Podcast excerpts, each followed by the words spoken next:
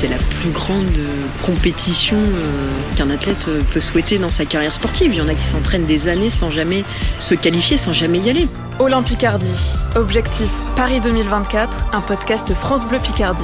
Et c'est énorme, il n'y a pas de palier supplémentaire quoi, on est au taquet, c'est l'Olympe.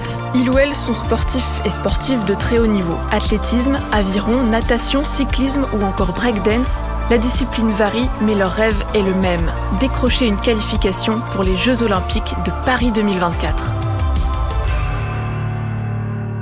Deuxième épisode, Erika Sozo, rameuse.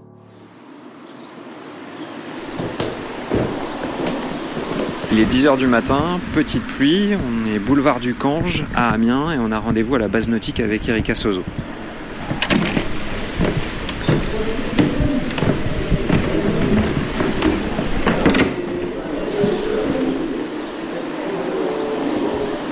Erika Sozo a 40 ans, elle habite Beauval au nord d'Amiens. Après deux accidents qui ont provoqué une usure prématurée de l'articulation de son genou, elle porte une orthèse qui protège et tient sa jambe gauche. Elle ne rame que depuis trois ans, mais sa progression est fulgurante. En 2021, elle monte sur le podium paralympique de Tokyo, le bronze sur le 4 barré mixte, et pas question pour elle de s'arrêter en si bon chemin. À quoi ressemblent vos semaines en ce moment, Erika Sozo? Alors les semaines sont très chargées, 20 heures d'entraînement par semaine. Et euh, lorsqu'on est en stage France, donc toutes les trois semaines, on passe à trois entraînements par jour. Deux sorties bateau dans la journée, on fait la première à 8 heures du matin. Et ensuite le deuxième entraînement de la matinée vers 10 heures, lui est beaucoup plus soutenu. C'est vraiment l'entraînement où on va taper le plus. Donc on va être soit sur le rameur en salle ou euh, séance de musculation. Et l'après-midi, on repart pour une, séance bateau vers 16h. Voilà, donc c'est vraiment, euh, vraiment très soutenu. Ça se prépare sur 4 ans, donc ça monte crescendo. Cette année, on a un objectif et c'est euh, les championnats du monde à Belgrade, début septembre. C'est vraiment le focus de l'année parce que si on décroche pas de qualif, il n'y a pas de jeu. Est-ce que le matin, avant de vous entraîner, vous écoutez de la musique? Alors la musique fait partie intégrante de mon quotidien du réveil jusqu'au coucher pratiquement. Donc il y a des playlists pour tout. Le réveil musculaire, ça va être plutôt avec de la musique douce, etc. Euh, que ce soit cool. Et pour les séances où c'est vraiment très très intense, faut que ça tape. Du style? De la CDC, euh, enfin du. ouais, vraiment de, de tout, faut que ça tape.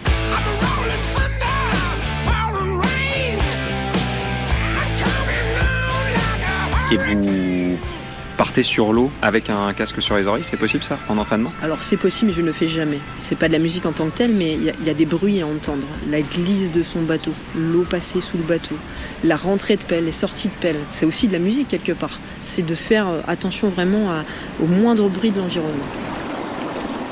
Dans ces moments d'intense préparation, est-ce que euh, votre jambe vous fait souffrir. J'ai beaucoup de douleurs neuropathiques, donc euh, je ne peux pas m'arrêter de faire du sport trop longtemps parce que les, douleurs reviennent euh, très rapidement. Quand on fait du sport, on sécrète des endorphines hein, naturelles et c'est ce qui calme mes douleurs.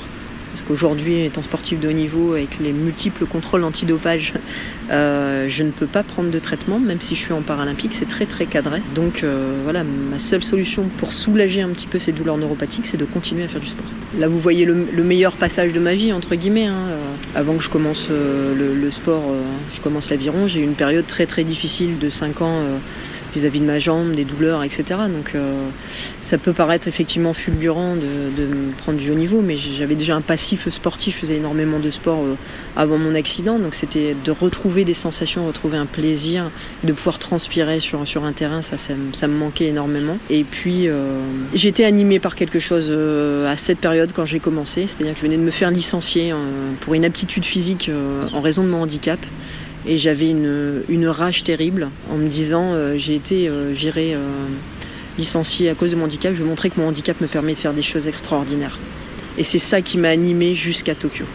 Cette rage-là et, de montrer aux gens bah, que malgré des, situations de vie compliquées, des douleurs quasi permanentes et des appareillages, bah, la vie elle est pas foutue quoi. Il y, a, encore plein de choses possibles et qu'il faut pas se mettre de barrière. C'était pas une revanche, mais j'avais été jusqu'au bout de ce que je voulais montrer. Aujourd'hui, c'est plus le plaisir. Le plaisir, la gagne. C'est pas la même motivation, mais elle est tout aussi puissante.